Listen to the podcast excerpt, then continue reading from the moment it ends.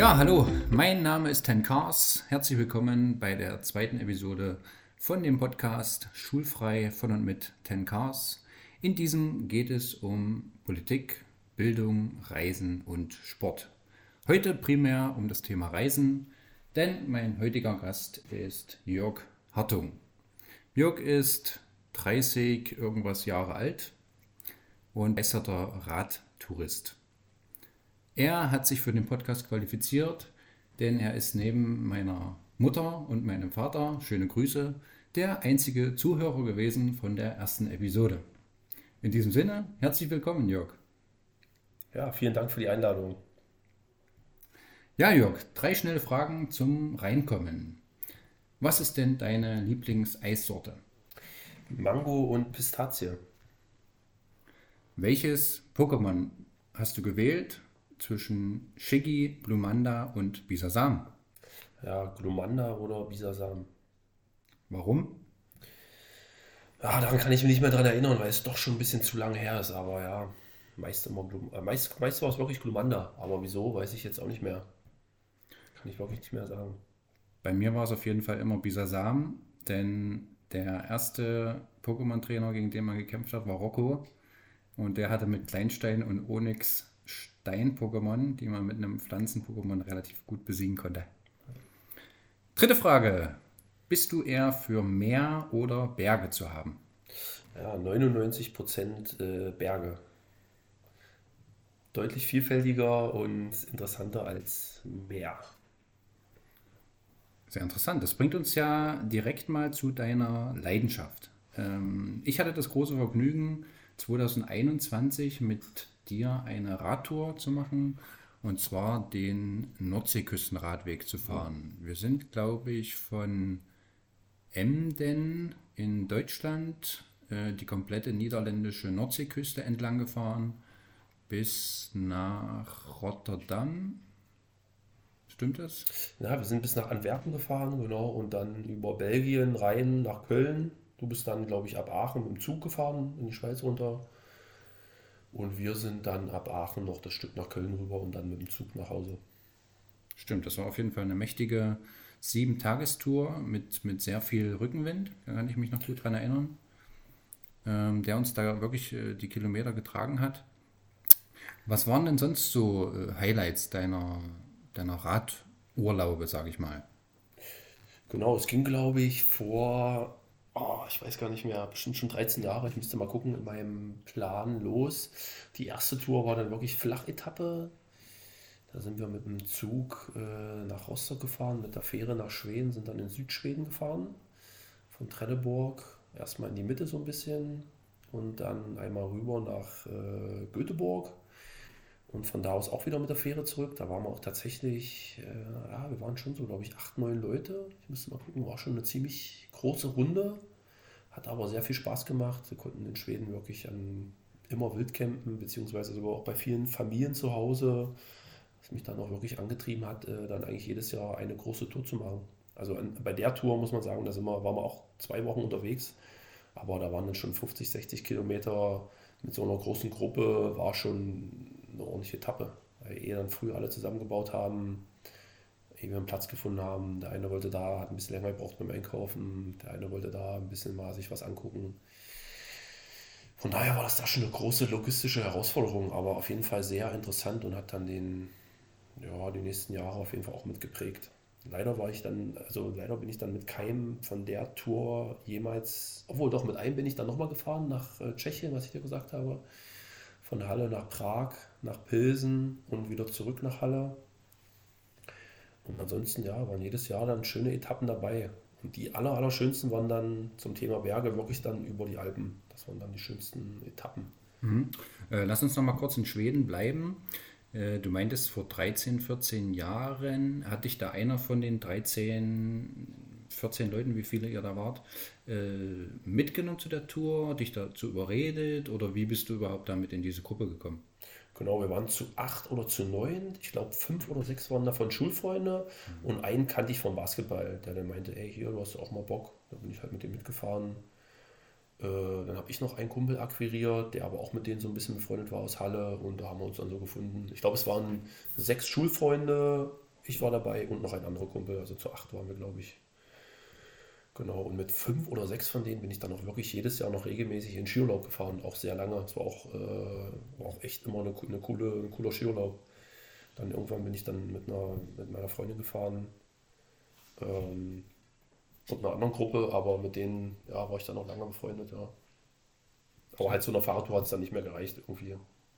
Die wollten dann noch mehr so chillen. Ich wollte dann schon immer so ein bisschen wenigstens, ja, nicht jeden Tag 100 Kilometer, aber dass man schon mal auch mal an die 100 Kilometer fährt oder mal ein bisschen mehr, nächsten Tag ein bisschen weniger und die wollten eher so mal ein bisschen chillen, ein bisschen am See angeln gehen, ja, ein bisschen relaxen. Äh, da habt ihr dann wahrscheinlich zu zweit oder zu dritt im Zelt äh, geschlafen in, in, Schweden oder wie war das? So, meistens nur zu zweit, ja. Ich glaube, wir hatten vier Zelte dabei.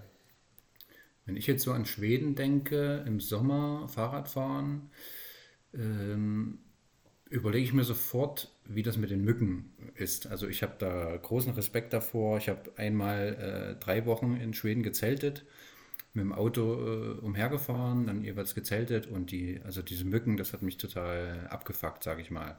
War das beim Fahrradfahren ähnlich oder war das eigentlich gar kein Faktor? Ich kann mich, ich kann mich gar nicht mehr so richtig daran erinnern, aber ich weiß, dass es nicht so schlimm war. Also es war jetzt nicht schlimmer als in Deutschland, wenn es auch wirklich mal im Sommer hier ein bisschen Mückenplage gibt. Ähm hatte ich jetzt nicht die Erinnerung, dass es da wirklich so schlimm war. Und wir haben ja auch jeden Tag an einem See geschlafen. Es war auch noch sehr kühl, kann ich mich daran erinnern. Also es war auch nachts mal knappe 9, 10 Grad. Also es waren noch mal ein paar Nächte, wo du wirklich im Schlafsack äh, noch eine Jogginghose anziehen musstest und einen Pullover, damit du nicht frierst. Da kann ich mich noch daran erinnern, dass es da ein paar kühle Nächte gab. Ich weiß nicht, ob es daran lag, aber prinzipiell konnten wir trotzdem in den Seen baden. Wir hatten da eigentlich einen schönen Sommer, ja, schöne zehn Tage. Mhm. Sind da mit der Fähre zurückgefahren. Das war schon echt cool mit so einer Nachtfähre. War schon eine schöne Sache. Von Göteborg nach Kiel war das damals, glaube ich. Und dann nochmal mit dem Zug zurück. Das war schon ein Stück. Ja. Gerade mit acht Leuten ist ja heutzutage mit acht Leuten und Fahrrad und Gepäck ist eigentlich fast unmöglich zu reisen. Also, und selbst damals sind wir auch, glaube ich, Kiel, Hamburg gefahren und dann in Hamburg sind wir alle nicht mehr am Sonntag äh, in den gleichen Zug gekommen, glaube ich über Magdeburg nach Halle. Da sind wir dann teilweise mussten wir uns teilen, weil wir sind nicht alle in den Zug reingekommen. Obwohl es doch damals noch gar kein 9-Euro-Ticket gab, ne? Nee, genau. Da gab's, aber trotzdem, da gab es auch dieses Wochenendticket, was ja auch wirklich günstig ist, zu fünft. Also, mhm. ich glaube, so ein Wochenendticket, weiß nicht, was er gekostet hat, zu fünft. Mhm. 45, 50 Euro, für jeden 10 Euro, ja. so ungefähr. Ach so, stimmt, das konnte man äh, für einen Einzelnen war das äh, sehr teuer, ne? Und genau. dann für jeden, der mitkommt, was dann hat es dann entsprechend genau. billiger gemacht, ja, stimmt. Da hast du auch nicht viel bezahlt, also ist bei 10 Euro gewesen von Kiel nach Halle, hat zwar einen ganzen Tag gedauert, aber nimmt man ja in Kauf als Student. Ja, absolut. Und äh, mit welchem Fahrrad hat es seine Anfänge genommen bei dir? Ich habe wirklich bisher immer das gleiche Fahrrad, was ich auch heutzutage noch nutze, um zur Schule zu fahren. Also oh. Also ist mittlerweile ich habe mal vor kurzem geguckt, auf dem Tacho sind 30.000 Kilometer. Klar werden jetzt manche Rennradfahrer sagen, ja, ich fahre meine 10.000 im Jahr, aber ist jetzt auch kein Rennrad. Also ja, mache damit immer noch meine Touren täglich zur Schule, ja. Aber auch natürlich schon viel ausgetauscht. Also Lenker, Griffe, Laufräder, teilweise alles schon ersetzt, ja. Und das Fahrrad hast du woher gekriegt oder wo gekauft oder wie? Ja, da kann ich mich daran erinnern, das habe ich auch relativ günstig beim Fahrrad XXL gekauft. Ähm, war wirklich ein günstiges Angebot im Herbst, Winter, ich glaube 500 Euro, 600 Euro. Genau, und wie gesagt, seitdem mal ein Laufrad ausgetauscht, äh, Ketten mal gewechselt, irgendwie äh, Mäntel mal gewechselt. Mhm. Aber Rahmen ist noch der gleiche. Ja, sind noch viele Teile an dem Fahrrad original, so gut es geht. Aber klar, manche Gebrauchsteile muss man in jedem Fahrrad wechseln, egal wie viel Geld es kostet. Ja, auf jeden Fall. Aber das ist ja trotzdem Wahnsinn. 13, 14 Jahre mit einem und demselben Fahrrad. Äh, die ganzen Touren auch zu fahren, 30.000 Kilometer ist ja für die meisten wahrscheinlich sowieso äh, ferner liefen. Ähm, insofern, ja, größten Respekt äh, schon mal dafür. Äh, es nahm also seinen Anfang mit einer Tour durch Schweden und du meinst ja, deine absoluten Highlights waren die Touren durch bzw. über die Alpen. Wann nahm oder wann hast du denn die ersten Touren über die Alpen gemacht? Äh, kam das dann relativ zügig nach Schweden oder hast du dich erstmal in den Radtourismus so ein bisschen ja, hat das so ein bisschen gedauert, äh, bis du dir dann quasi die Alpen vorgenommen hast? Wie nahm das so seinen Lauf? Erzähl mal. Nee, das hat dann, glaube ich, noch tatsächlich drei, vier Jahre gedauert. Wir sind dann, wie gesagt, einmal die Elbe entlang bis nach Tschechien, zurück über Pilsen bis nach Halle. Das war mal eine große Tour. Ansonsten müsste ich jetzt mal schauen. Wir waren noch zwei, dreimal in Tschechien. Das ging ja auch ein bisschen berghoch, berg runter. Dann auch in Deutschland mal Elbe hoch, ähm, Unstrut-Radweg, auch mal Berlin-Kopenhagen-Radweg gemacht. Alles relative Flachetappen, aber ja, dann ging es auch irgendwann mal Richtung Alpen. Genau, und da sind wir auch. Die erste Tour war dann von äh, Via Claudia Augusta, die in Augsburg losgeht, bis Richtung Gardasee über die Alpen mit zwei, drei Pässen. War schon sehr sportlich, gerade für ein Tourenfahrrad mit viel Gepäck, mit Zelt, Schlafsack, Isomatte ist das schon eigentlich eine relativ sportliche Angelegenheit. Genau, dann München, Venedig Radweg sind wir dann auf der Rücktour gefahren. Ähm, und dann nochmal von Salzburg nach Grado, Slowenien und dann Richtung Istrien. Genau, das waren so die drei Alpenüberquerungen. Ja, französische Alpen hätte ich gern mal noch gemacht. Da sind wir mal Jura-Gebirge gefahren. Das war auch sehr sportlich. Jura-Radweg. Ging auch sehr viel hoch und runter. Aber französische Alpen waren wir jetzt groß nicht bisher. Ja. Oder soll es ja noch mal ein bisschen steiler sein als, als äh, ja, französisch, äh, als österreichische Alpen oder italienische oder Slowenien. Mhm. Das heißt also, die Claudia Augusta hast du hin, bist du hinwärts gefahren? Wie viel äh, Zeit hast du dir dann als Urlaub genommen, sage ich mal, bevor du diese Rückreise angetreten hast? Na, wir sind, glaube ich, so sieben Tage, zehn Tage, so lang sind die Strecken dann tatsächlich nicht. Ich glaube, so 500, 600 Kilometer hin. Dann sind wir einmal grob, wir sind noch nicht ganz bis nach Venedig, wir sind den Weg jeweils nicht ganz vom Anfang bis zum Ende gefahren, aber ungefähr so drei Viertel. Dann sind wir einmal quer rüber gefahren, sind dann auch teilweise mal so ein bisschen mit dem Zug gefahren, ähm, damit wir auch wirklich da auf reinen Fahrradwegen fahren, weil so querfeld einzufahren ist dann manchmal, macht dann auch keinen Spaß, wenn du dann irgendwo auf der Landstraße fährst über die Alpen. Da verlierst du dann auch schnell mal die Lust. Aber nee, dann sind wir so Richtung Venedig gefahren und von Venedig dann nochmal rüber nach äh, München. Genau, das war aber, ja, in meiner Erinnerung war das so, war keine schöne Fahrradtour von München nach äh, Venedig. Das war irgendwie, ging viel neben so einer Autobahn lang und war zwar schön asphaltiert, aber ja, war jetzt nicht so spektakulär. Hm, das wäre jetzt meine nächste Frage gewesen. Also München-Venedig äh, ist mir auf jeden Fall als Traumfahrt ein Begriff. Mhm. Habe ich mir schon vor fünf, sechs Jahren auf meine persönliche Bucketlist äh, gesetzt, das mal als Alpenüberquerung zu erwandern. Mhm. War mir jetzt als Fahrradtour gar kein Begriff, aber meine Frage wäre jetzt, so eine Alpenüberquerung, wie muss ich mir das denn vorstellen? Also hat man da wirklich auch größtenteils seine Ruhe, wie bei einem Flussradweg, wo man jetzt wirklich größtenteils, sage ich mal, fern von Autos, zumindest die, die ich bis jetzt gefahren bin, war ich da jetzt nicht groß, groß in der Nähe von Autos. Ähm, ist das bei den Alpen ähnlich oder, oder fährt man doch größtenteils auf Bundesstraßen und hat äh, im Prinzip äh, oft mit Autos auch zu tun? Wie ist das? Also bei dem Via Claudia Augusta war es wirklich gefühlt weit weg von vielen Straßen und Autobahnen. Und bei dem Salzburg-Grado war es genauso, war auch sehr entspannt. Wie gesagt, München, Venedig hatte ich schon das Gefühl, dass wir da oft in der Nähe irgendwie von irgendeiner Autobahn oder irgendeiner Landstraße gefahren sind. Vom Gefühl her. Müsste ich aber auch nochmal nachschauen, also ist wirklich schon sehr lange her. Von daher könnte ich von den drei Wegen wirklich den am wenigsten empfehlen. Den äh, München-Venedig, ne? München-Venedig, genau. Aber obwohl der teilweise auch auf alten Bahnschienen lang ging, asphaltiert, der war an sich eigentlich auch schön, konnte man nicht sagen. Aber die anderen fand ich schon ein bisschen spektakulärer. Gerade da den Reschenpass hoch und vom Reschenpass runter nach Südtirol, da fährst du wirklich 40, 50 Kilometer durch die Apfelplantagen und äh, bist dann zack, bist mhm. auf einmal wie in so einem anderen Kontinent. Also schon eine ganz coole Sache, ja. Aber bis sich da hochzuquälen, war, es war schon anstrengend da. Hm, ich habe jetzt so eine Alpenüberquerung überhaupt noch nicht gemacht. Wie muss ich mir das vorstellen, so von den, von den Höhenmetern? Also ich sag mal, bei einem normalen Radweg, jetzt nicht in den Bergen, gehe ich immer so von 100, 110 Kilometern easy peasy pro Tag aus.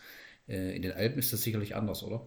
Ja, auf jeden Fall. Da kommt man schnell auch mal mit 60, 70 Kilometern an seine Grenzen, auf jeden Fall. Gerade wenn es immer berghoch, bergunter geht. Obwohl die Pässe da wirklich noch moderat waren. Also wie gesagt, in der Schweiz und in Frankreich, da gibt es doch deutlich höhere Pässe. Also die gehen deutlich mal über 2.000, 3.000 Meter. Ich glaube Reschenpass und Reschenpass, Brennerpass und ach, ich komme jetzt nicht auf den dritten großen Pass. Pass. Die sind, glaube ich, so knapp über 1000, 1500. Das ist schon okay. Wenn du bei 500, 600, 700 Meter startest und dann geht es langsam berghoch, das schaffst du schon. Da bist du auch kaputt, aber ja, kannst schon moderat trotzdem noch weiterfahren. So eine Tour würde man dann aber wahrscheinlich auch wirklich nur im Juli und August machen, oder? Weil sonst äh, ist es doch auf so Höhenebenen auch ganz schön wetteranfällig, oder? Wie ist das? Ja, kann, bei uns, klar, war es immer in Semesterferien, Juni, Juli, August, auf jeden Fall.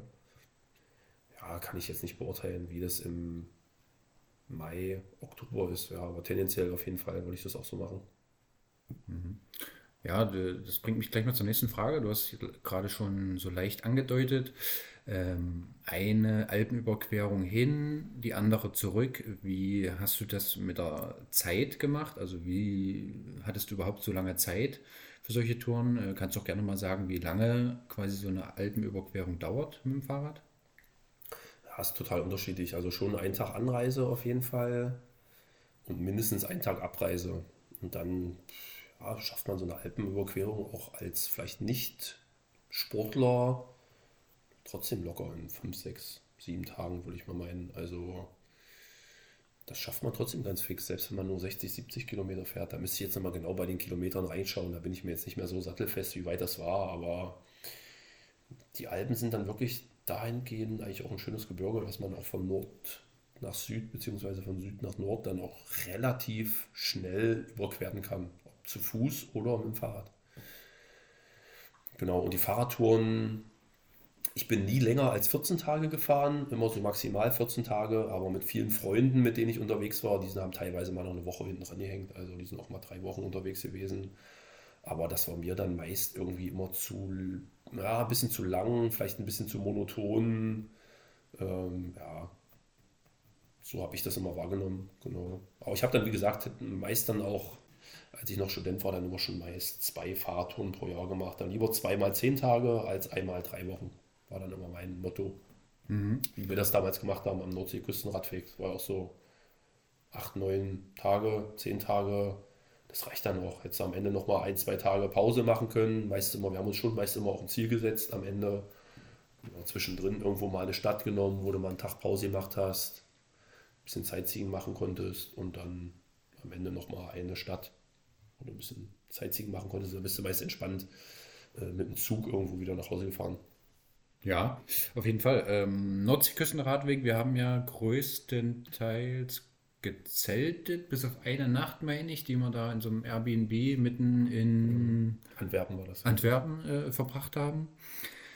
Wie hast du das auf deinen anderen Touren gemacht? Schweden sicherlich auch gezeltet, äh, in, den, in den Alpenregionen auch größtenteils gezeltet? War, ist, also, war die Mitnahme von Zelt, Schlafsack, Isomatte, war das für dich mal problematisch oder hattest du dich über die jahrelange Fahrraderfahrung äh, daran gewöhnt im Prinzip? Oder also war das jemals ein Faktor für dich? Nee, das war eigentlich mit den Leuten, mit denen ich gefahren bin, eigentlich immer ziemlich klar, dass wir halt wirklich Wildzelten, Wildcampen, alle haben uns meist zu zweit immer ein Zelt geteilt. Dann ist das ja vom Gewicht her, verteilt sich das ja schon mal. Plus dazu heutzutage mit den ganzen Materialien, Schlafsack, Isomatte, also da ist man schon äh, wirklich gut dabei. Also da gibt es wirklich gute Materialien. Klar kosten die dann auch mal vielleicht ein bisschen mehr Geld, aber die meisten Materialien, die ich habe, die habe ich auch teilweise acht Jahre, neun Jahre, zehn Jahre. Schlafsack, Isomatte, Zelt und die halten eigentlich auch so lange, wenn man die ein bisschen pflegt und dann ist es da auch in Ordnung, wenn man da ein bisschen mehr Geld für zahlt. Genau, und so waren wir eigentlich größtenteils unterwegs. Klar, mit Freundin, Frau war es dann eher immer so ein bisschen mal eine Unterkunft, mal so ein kleines Hotel, was aber auch okay war. Dann hat man schon gemerkt, dass man weniger Gepäck dabei hat, weil man dann ja auch kein Zelt mitnehmen muss, also keinen Kocher mitnehmen muss, kein äh, Geschirr meistens. Dadurch ist man auch nochmal deutlich leichter.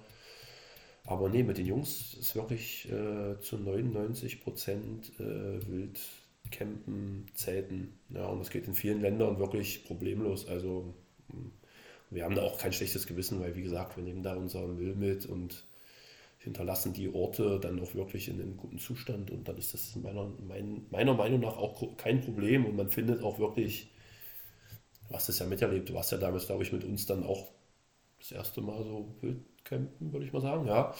Und ja, ich denke mal, es hat dir auch Spaß gemacht und vielleicht hättest du vorher auch nicht gedacht, dass man so schnell so coole Plätze findet, wo einen wirklich keiner stört und wo auch keiner langkommt. Also da muss man manchmal nur zwei Minuten mit dem Fahrrad mal nach links fahren oder nach rechts oder und vielleicht mal zwei Minuten das Fahrrad schieben und zack hat man da irgendwie einen 20 Quadratmeter Platz äh, mit Mehrblick oder Mehrzugang für sich, wo kein Mensch hinkommt. Genau, und ansonsten waren wir auch, was mir gerade einfällt, in auch schon zwei, dreimal in Dänemark. Da ist es natürlich auch cool. Da gibt es so eine eingetragene App, Shelter heißt die, wo man auch wirklich als äh, Fußgänger, also als Wanderer bzw. als Fahrradfahrer kostenlos an solchen Plätzen schlafen kann, die halt ausgewiesen sind. Und das ist auch wirklich eine sehr schöne Sache. Also mit Unterkünften teilweise, mit so kleinen Tippi-Zelten, Hütten Feuerholzstellen, Grillplätzen, manchmal sogar mit Toilette, also oder zumindest manchmal auch sogar, also oft sogar mit einem Plumpsklo, was natürlich auch schon ganz schön Luxus ist und fließendem Wasser. Genau, und das war natürlich auch immer so Grundvoraussetzungen ähm, bei den ganzen Touren, auch in den Alpen oft, dass wir auch wirklich äh, Plätze hatten, wo fließendes Wasser war oder wo wir oft Anwohner gefragt haben, ob wir mal unsere Wasserflaschen voll machen können und dann hatte jeder 5 Liter Flaschen Wasser dabei und dann konntest du damit ähm, kochen, Zähne putzen, Wasser trinken, genau dein Geschirr sauber machen und mehr braucht man eigentlich abends gar nicht, muss ich sagen. Und ja, gewaschen haben wir uns eigentlich dann jeden Tag irgendwo in einem Fluss, in einem See. Ja, das reicht dann noch manchmal klar, was dann nicht vom Schlafen gehen oder nach dem Aufstehen, aber auf jeden Fall mindestens einmal am Tag. Ja, also dieses Minimalistische habe ich auch total abgefeiert dass du da dein Zelt aufbaust. Du hast vorher dir im Supermarkt ein paar Nudeln eingekauft. Jemand kümmert sich ums, ums Essen. Die anderen bauen das Zelt auf, blasen die Isomatten auf, waschen sich in der Zeit ein bisschen. Ähm, das, also ich fand das total klasse und man braucht halt auch wirklich eigentlich nicht viel. Selbst nach einer 100 Kilometer Radtour ist man auch über jedes warme Gericht, sei es eine kleine Suppe, oder ein paar Nudeln oder sonst was. Also man ist überhaupt nicht angewiesen auf irgendwie was Besonderes oder irgendeine hoch qualitative Nahrung. Ja, also das hat mir, hat mir echt viel, viel Spaß gemacht.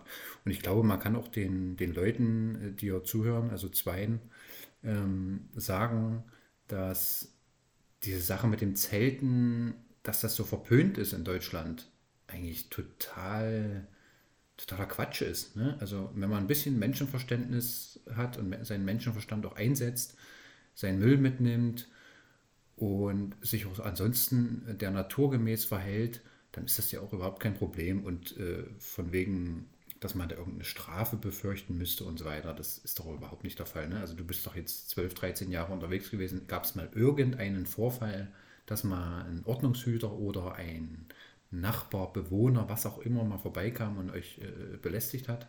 Nee, auf gar keinen Fall. Also wie gesagt, ich finde es halt auch so in Deutschland manchmal, dass man da selbst als ja, Mittelschichtler, gut situierter, wenn man sagt, man geht irgendwie zelten. Ich war jetzt auch dieses Jahr mit meiner Frau auf dem Campingplatz, da haben uns auch alle so ein bisschen angeguckt, so, ja, was wollt ihr jetzt hier auf dem Campingplatz? Äh, ihr könnt euch doch jetzt hier locker ein Hotel leisten oder weiß ich was.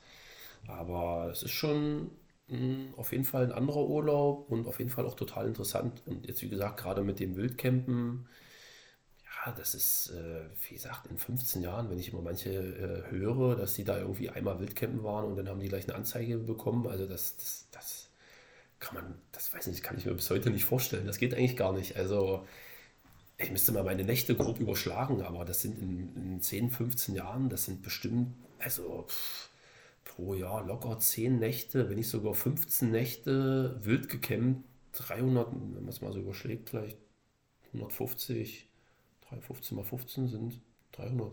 Ja.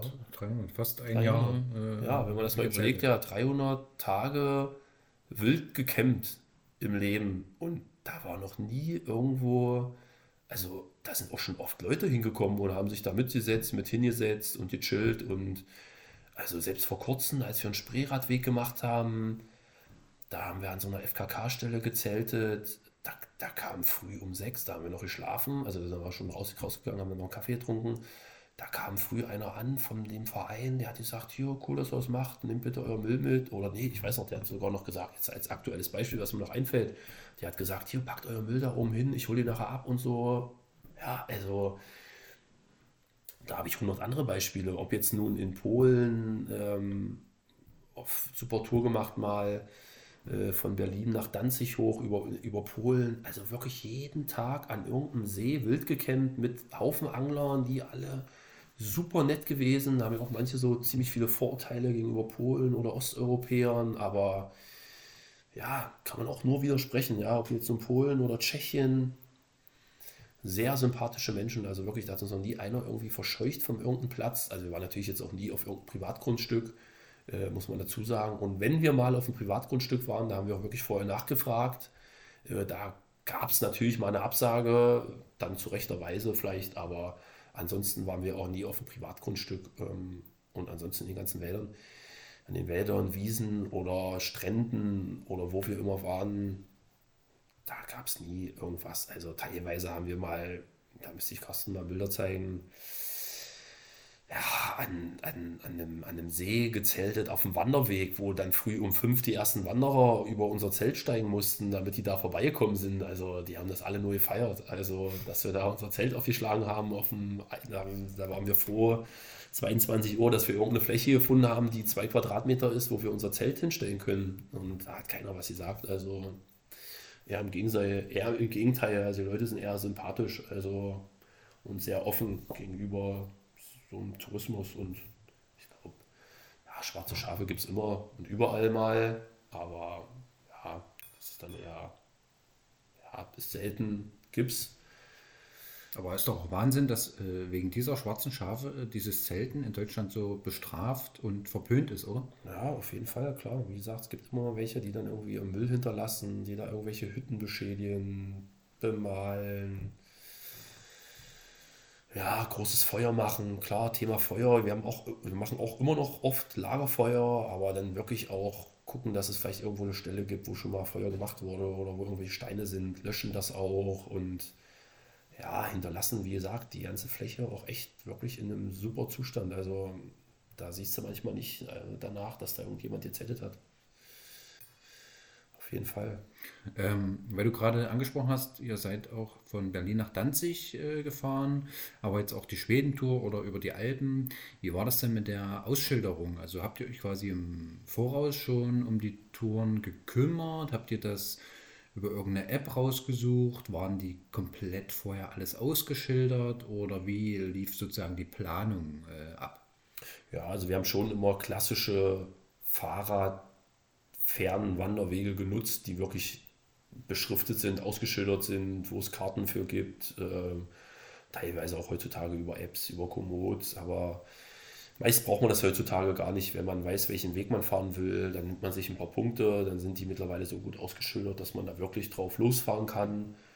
Ja, und ich habe es auch in den letzten Jahren dann immer so ein bisschen von An- und Abreise abhängig gemacht, habe mir dann wirklich, wie als wir das gemacht haben, da sind wir ja auch mit dem IC bis nach Hannover war es, glaube ich, und dann bis nach Emden hoch und sind da gestartet. Hatten natürlich leider in Hannover unseren Zug verpasst. Äh, das war ein bisschen bitter, aber gut, das weiß ich, lag jetzt nicht an unseren, lag jetzt nicht an uns. Und Rückreise war dann in der Tour zum Beispiel auch für uns von Köln. Ja, die Jungs konnten direkt von Köln nach äh, Halle und Leipzig fahren, ohne Umstieg.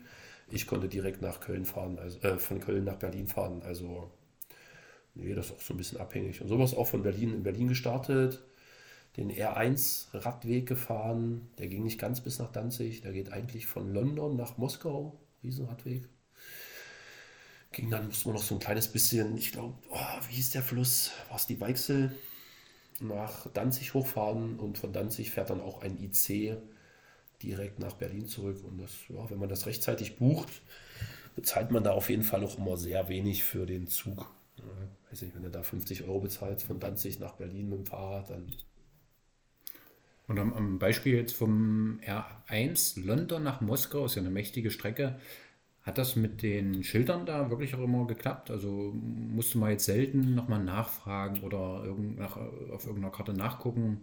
Konnte man wirklich dann größtenteils sich aufs Fahren konzentrieren? Ja, also ich würde schon sagen, man kann da wirklich zu 90, 95 Prozent nach Schildern fahren und braucht sein Handy nicht. Ja, also klar, hier und da musst du schon mal gucken, vielleicht mal ein bisschen im Voraus, durch welche kleinen Städte fährst du, dass du auch nicht komplett falsch fährst, aber, aber klar, im groben Schnitt einmal am Tag verfährst du dich auch mal irgendwie ein kleines bisschen, verpasst irgendwie mal ein Schild, ein Schild wurde mal entfernt oder ein Schild ist hinterm Grünschild oder was auch immer, quatscht irgendwie und zack war da eine Abbiegung. Das passiert halt mal, aber da kriegst du eigentlich schon ziemlich schnell nach maximal drei, vier, fünf Kilometern mit, äh, dass du dass du halt falsch fährst und dann fährst du halt das Stück wieder zurück. Meine Güte, bist ja den ganzen Tag unterwegs und ja, da ist ja auch so ein bisschen der Weg ist das Ziel. Also da muss ich ja auch in den letzten Jahren ganz schön was getan haben, ne? mit, den, mit den Smartphones und äh, Location und Apps und was auch alles.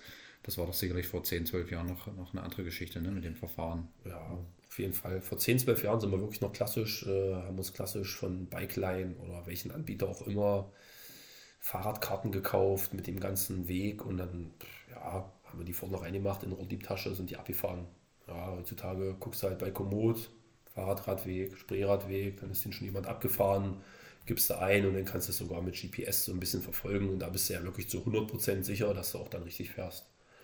Ist auch eine schöne Sache. Handyhalterung hat jeder dabei. Eine Powerbank, hast zwei Powerbanks wiegen heutzutage nicht. Damit kommst du über eine Woche, wenn nicht sogar noch länger. Da bist du auf der ganz sicheren Seite, sage ich mal. Ja, aber dadurch hat sich ja trotzdem nichts verändert. Also wir gucken jetzt trotzdem nicht vorher, wo wir schlafen, sondern entscheiden das wirklich trotzdem immer noch spontan vor Ort dann. Wo ist es schön. Ja. Sehr cool. Ja, der ganze Radtourismus hat ja jetzt auch in der Corona-Zeit einen großen Hype erfahren. Es sind ja massig Fahrräder verkauft worden, diese ganzen äh, Radfernwege, Elbe-Radweg, Mulde, ähm, Moselradweg ist ja, glaube ich, der beliebteste in Deutschland. Das ist jetzt alles total gehypt. Ähm, ich habe mich bei deinen Radkumpanen mal ein bisschen erkundigt und natürlich auch mich äh, aufs Gespräch vorbereitet dass es da eine lustige Anekdote äh, zu dir gibt. Die kannst du gerne mal bestätigen oder auch anzweifeln, dass du äh, auch schon Touren mit deiner Freundin bzw. Frau äh, jetzt gemacht hast früher. Hm, stimmt es, dass du sie dann teilweise mit einem Seil abgeschleppt hast? Ist das so richtig? Ja, es war tatsächlich, glaube ich, mal äh, eigentlich bei jeder Fahrrad, also bei jeder Tour, die ich mit dir gemacht habe, war es tatsächlich so, ja, dass sie irgendwann halt, naja, wie halt so Frauen sind, ein bisschen launisch sind und dann halt ein bisschen rumgebockt haben und naja, da war ja halt das Gepäck ein bisschen zu viel. Dann habe ich teilweise mal ihre Gepäcktaschen genommen, habe ihre, ihre Backwaller, ihre schweren an meinen, an meinen Frontrollern drangehängt, meine Frontroller hinten bei mir mit drauf gehauen und dann ist sie halt komplett ohne Fahrradtaschen gefahren und ja, teilweise hat sie dann noch, noch selbst da noch mal ein bisschen, bisschen rumgebockt an manchen Touren und dann habe ich so ein langes Seil dabei gehabt und habe sie dann noch mal immer noch mal ein paar bisschen mitgezogen, genau. Das war schon ganz witzig, ja. War ich, ich glaube, es war eine Unstrutradweg, war es mal so, weiß nicht die ganze Tour so, aber es gab so einzelne Phasen, wo ich dann gesagt habe, hier komm, bevor du jetzt irgendwie rumboxst und schlechte Laune hast, dann machen wir das lieber so. Ja, und in Dänemark war es, glaube ich, damals auch so. War dann teilweise mal so. Und es war schon, schon, war schon anstrengend, muss man schon sagen. Dann, ja. Ging auch nicht so lange wahrscheinlich dann. Nur mal jetzt äh, von, von früh ich, bis Mittag so. Oder ja, ach, das waren mal so 20, 30 Kilometer auf jeden ja. Fall. Und es war jetzt auch nicht äh, volle Pulle abschleppen, sondern sie hat hinten schon ein bisschen mitgetreten. Äh, so ist es nicht. Aber es war schon für sie wie so ein E-Bike, was einfach so 25 fährt ohne großen Aufwand. Sehr, sehr cool. Äh, sehr lustig auch. Also das habe ich noch nie gehört, ne? dass man jetzt nicht nur, wenn das Auto eine Panne hat, man da das Abschleppseil benutzt, sondern tatsächlich auch, wenn man mit der Partnerin unterwegs ist, dass es da auch eine, eine gute Funktion erfüllt, sage ich mal, ja. auch, auch für die Beziehungsebene und da auch was Gutes tut. Ähm, ja. Wer, wer, weiß, ob sie sich noch daran erinnern kann. ja, wahrscheinlich äh, mit, mit schlechter Erinnerung, ja, oder ich hatte es so verdrängt. Ja, ja Verdrängung, das, das kann auch gut sein. Ähm, Du meintest, du warst mit einer riesengroßen Gruppe in Schweden unterwegs. Wir waren damals bei Nordseeküstenradweg zu viert. Wie würdest du denn jetzt mit deiner ganzen Erfahrung das sagen? Hat es dir immer mehr Spaß gemacht, wenn ihr dann doch so zehn Leute plus wart oder vielleicht eher zu zweit oder halt in einer Kleingruppe unterwegs wart? Wie, wie schätzt du das ein? Also ich empfand es schon eher mit vier Leuten besser als mit acht Leuten. Man konnte einfach mit vier Leuten, da hatte man wirklich einfach weniger, weniger, also man hatte mehr Schnittpunkte und man hatte halt, ja, es wusste halt wirklich jeder, okay, da und da fahren wir, da und da frühstücken wir, da und da essen wir Armbrot, weiß ich, da haben wir teilweise wirklich, einer hat Reis gekocht, einer hat, weiß ich, eine Soße gemacht und der andere hat sich dann irgendwie schon um irgendwas anderes gekümmert. Das Ganze halt zu viert wirklich noch, wenn du gutes, gutes äh, Equipment mit hast, gut handeln und so zu acht oder zu zehn, wo wir damals unterwegs waren, hat ja wirklich jeder immer so ein bisschen zu zweit gekocht und war schon, es war jetzt keine Grüppchenbildung, aber ja, da bist du schon eher nicht ganz so zusammen. Ähm, wie mit vier Leuten. Und wie gesagt, mit, mit acht Leuten hat das natürlich früh und abends hat das alles viel länger gedauert. Ja, da war halt Schlafplatzsuche, Einkaufen mit acht Leuten. Ja, dauert halt alles viel länger als mit vier Leuten. Bei vier Leuten gehen zwei einkaufen, zack, bis nach 15 Minuten fährst du weiter bei acht Leuten, naja, dann muss der halt was einpacken und der muss da was auspacken und einpacken und naja. Und der eine isst keine genau. Möhren und der ja, ist allergisch auf Haselnüsse und so, ne? Genau so sieht's aus, ja. Von daher bin ich halt wirklich die meisten Jahre dann immer, ich glaube, einmal waren wir noch zu fünf, das war auch ganz gut, das lief auch sehr gut in Tschechien, da sind wir auch nach, da sind wir auch von Halle nach Krakau gefahren, das war auch eine coole Sache. Da müssten wir auch, glaube ich, zu fünft gewesen sein. Das lief auf jeden Fall auch sehr gut, aber ansonsten meist immer sogar zu dritt oder zu viert gewesen. Ja, manchmal zu fünft. Zu fünft dann maximal.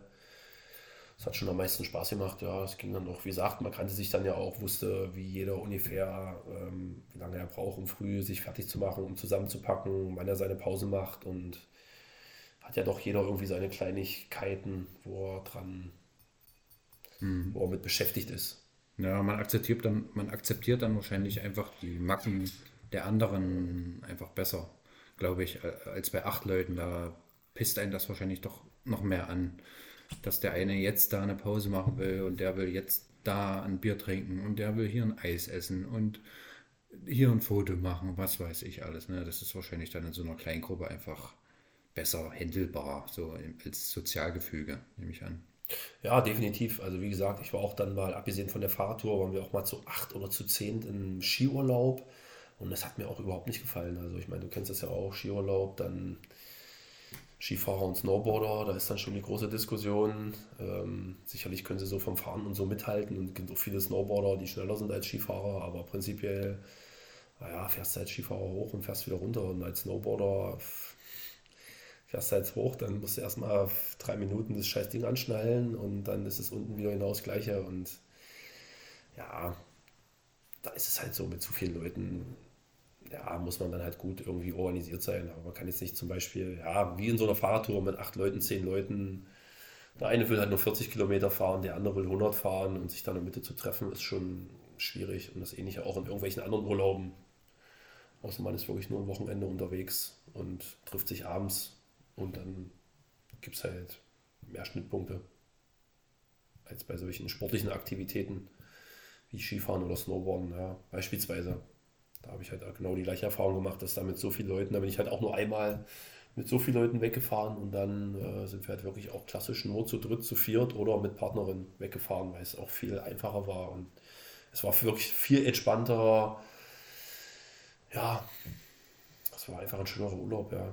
Da waren zwar die Abenden interessanter, aber so meist dann zu viert oder zu zweit ähm, war es ein bisschen entspannter, ja, schöner Urlaub. Mhm. Ja, das bleibt festzuhalten. Das ist dann wahrscheinlich zu dritt, äh, äh, zu viert, man doch äh, viel besser auf die einzelnen Leute und Bedürfnisse auch eingehen kann. Ja, äh, Jörg, wir haben ja fast 40 Minuten abgerissen.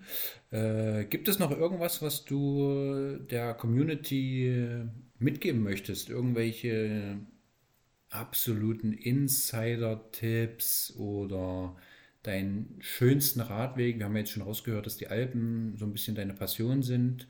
Aber ja, gibt es hinten raus noch irgendwas, was dir einfällt, was du unbedingt noch loswerden möchtest? Dann gerne jetzt raus damit.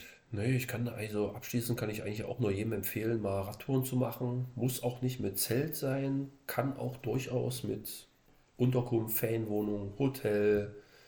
Gut, das sind die beiden Möglichkeiten, die man hat, ja. Ähm, wie gesagt, ich habe das auch schon gemacht äh, mit Partnerin Berlin-Kopenhagen-Radweg, Unstrut-Radweg, mit vorgebuchten ja, Unterkunft, Pension oder Hotel. Das waren auch super Fahrtouren. Also wie gesagt, da ging auch, da waren dann wirklich mit wenig Gepäck äh, 100 Kilometer Flachetappe fast nichts. Das ging dann runter wie Öl, sage ich mal. Und von daher kann ich das nur jedem empfehlen, ja. Und das muss ja auch nicht so ein Riesenradweg sein. Also wie gesagt, beispielsweise Unstrutradweg, Saale-Radweg, ja, sind super Radwege in Mitteldeutschland, die gut zu erreichen sind, die schön sind.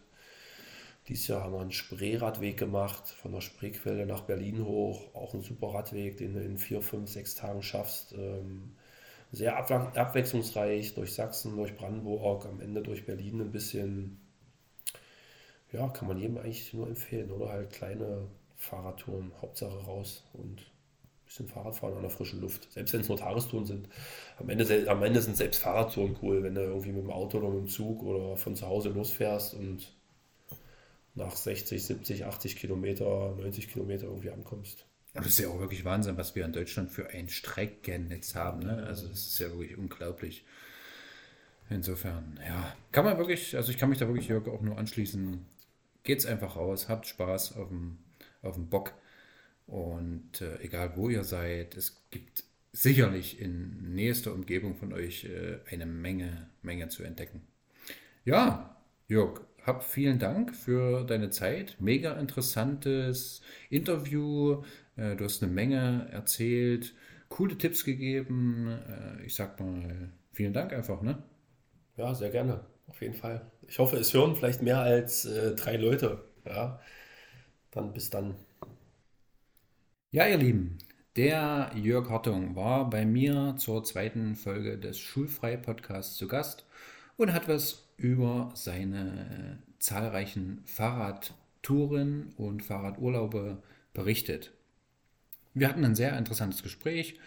Ich habe wieder vieles von meinem Gesprächspartner mitgenommen, mich inspirieren lassen und ich hoffe, euch geht es ganz genauso. Mir bleibt auf jeden Fall in Erinnerung der R1 ein anscheinend mächtiger Fahrradweg von London nach Moskau, wo man zum Beispiel auch eine Teilstrecke, zum Beispiel Berlin nach Danzig, finde ich jetzt zum Beispiel für mich persönlich sehr attraktiv machen kann. Es bleibt mir in Erinnerung, dass man unbegrenzt in Deutschland zelten kann, ohne dass man da irgendeine Gefahr oder Strafe erwarten muss. Also fühlt euch dazu auf jeden Fall inspiriert, auch, auch wenn das jetzt vielleicht auf dem Papier illegal ist, aber man tut ja keinem weh, man räumt auf und muss da also wirklich auch nichts befürchten. Und zu guter Letzt bleibt mir auf jeden Fall in Erinnerung, dass man für genervte Partnerinnen auf jeden Fall auch immer ein Abschleppseil dabei haben sollte. In diesem Sinne hoffe ich, euch hat es genauso viel Spaß gemacht wie mir und wir hören uns in drei Wochen wieder zur dritten Folge des Schulfrei Podcasts. Mein Name ist Ten Cars und ich wünsche euch